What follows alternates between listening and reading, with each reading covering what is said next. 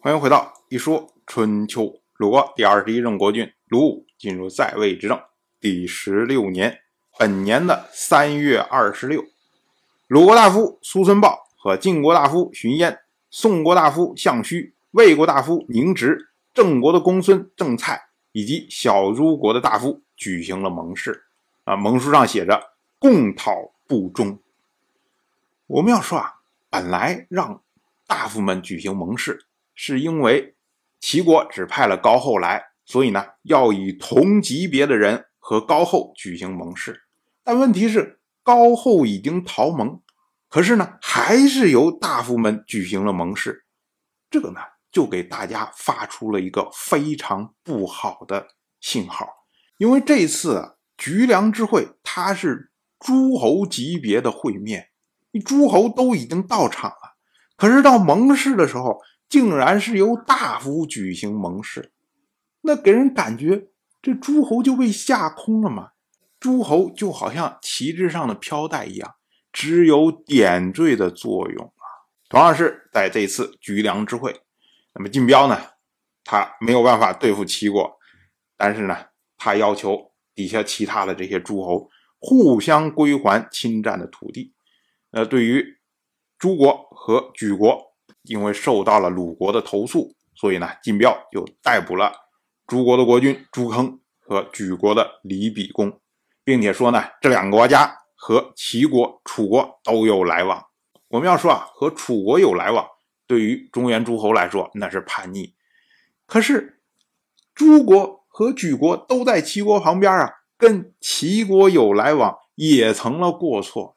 也就是说啊，经过这一次莒梁之会。以晋国为首的中原诸侯已经把齐国当成了潜在的敌人。同样是本年的春天，齐国对莒梁之会做出了反应。齐国国君齐桓率军讨伐了鲁国北部的边境。到了本年的夏天，鲁武从莒梁之会回到了鲁国。同样是本年的夏天，五月十三，鲁国发生了地震。同样是本年的夏天。许国的国君向晋国请求要迁都。我们之前讲过，许国为了逃避郑国，所以呢归附了楚国，然后将都城迁到了邺。那如今呢，许国一看，哎，好像楚国跟晋国之间的实力越差越远，而且呢，晋国可以在中原诸侯中维持一定的公道，也就是可以帮助他去抵御郑国。那许国就觉得说，哎，不行，我就迁回来算了。但是这个呢，就需要晋国的同意。那对于晋国来说，晋国说这是好事啊，这显得出我们的软实力更加的强大呀，吸引别人过来投靠我们。所以呢，晋国就发动诸侯来帮助许国迁移。结果诸侯刚出来，哎，许国的大夫反而不同意了。我们要说啊。这就是春秋一直以来的所有的问题啊，就是国君和大夫意见不一致的时候，国君没有办法管辖大夫，就大夫会自行其事，结果导致国君的想法和大夫的想法老是不一样。那在这个问题上，就惹恼了晋国。晋国觉得你这太消我的脸面了吧？你说要迁都，然后我找这么多人来帮忙，然后你又说不迁了，这是什么意思？所以呢，晋国就让。所有的这些诸侯、这些国君们，通通都回国，留下军队，准备要讨伐许国。那郑国听到这个消息以后，郑国最高兴了。郑国跟许国之间的仇恨恩怨太多了。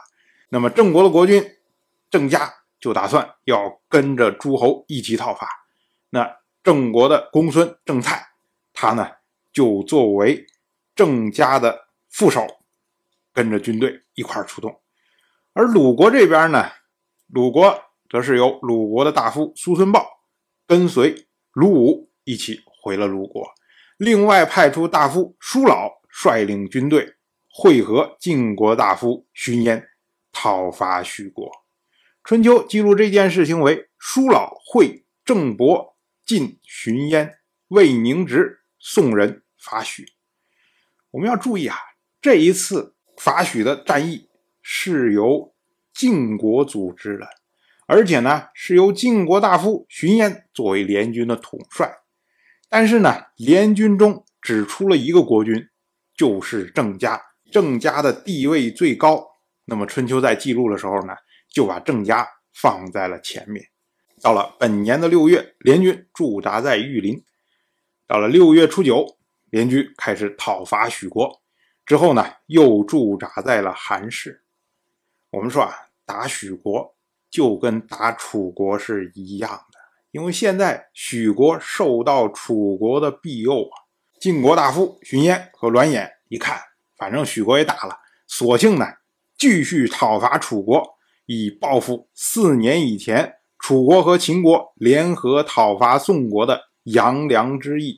当时呢，楚国的王子米哥率军和晋国在战板交战，结果呢，楚军大败，晋军一直入侵到楚国方城的外围。我们说啊，这就已经攻到楚国核心地带的边缘了。那么晋国一看，哎，到这儿就可以了，真再打下去，胜负难料啊。于是呢，就向回撤，再一次讨伐许国之后，撤回晋国。到了本年的秋天，齐国的国君齐桓率军讨伐鲁国北部的边境，包围了城。鲁国大夫仲孙述率军拦截齐军，结果两军对垒，仲孙述勇猛无畏啊。齐桓就说：“啊，此人骁勇，我们撤退以成就他的勇名。”于是呢，齐军撤退。那么仲孙述呢，也不敢追赶，他堵塞了城地以北的海行要道，然后呢撤军。同样是本年的秋天，鲁国又发生大旱，于是呢举行了大型的娱祭。当然，我就这么一说，您就那么一听。感谢您的耐心陪伴。如果您对《一说春秋》这个节目感兴趣的话，请在微信中搜索公众号“一说春秋”，关注我。您不仅能得到《一说春秋》文字版的推送，还可以直接和我互动交流。我在那里等待您的真知灼见。